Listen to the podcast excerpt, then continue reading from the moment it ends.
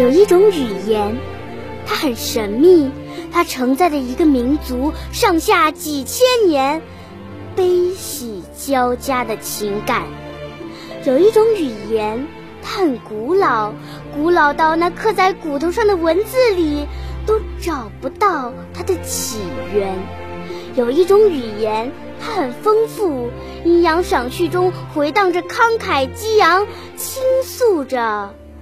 温婉缠绵，有一种语言，它很自然，点横竖撇捺就展现出花草虫鱼、天地山川，这就是中国画，一个古老的东方神话。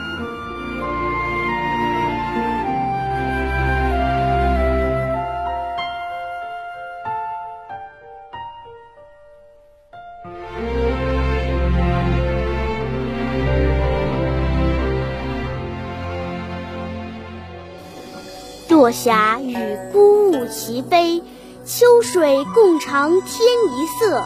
哪一种语言能说出如此诗画般的美丽？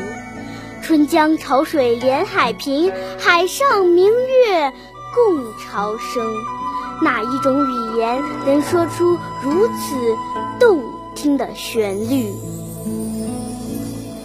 中国话像东方一样神秘。而古老，中国话像太阳一样新鲜而富有活力，中国话像行云流水般灵活而自由，中国话就是诗，就是画，就是曲。中国话是中国人心灵深处的吐纳，是屈原的长叹，项羽的笑吼。司马迁的。痛述，是李白的浪漫，杜甫的沉郁，东坡的豪放，是五四前夜李大钊在欢呼庶民的胜利，是面对敌人的屠刀鲁迅在直斥无声的中国。是迎着特务的枪弹，闻一多拍案而起的红章正义；是礼炮声中毛泽东庄严宣告民族站起。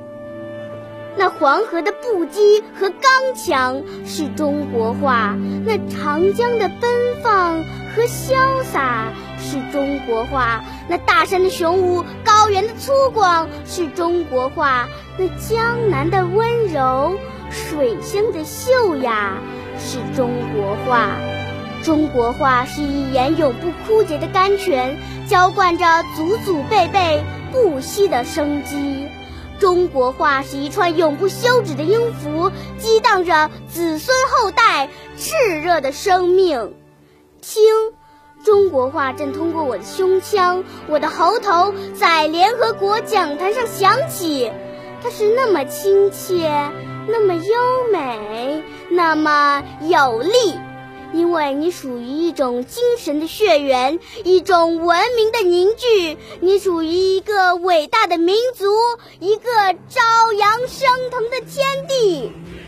我爱你，我的母语，我爱你，我们的中国话。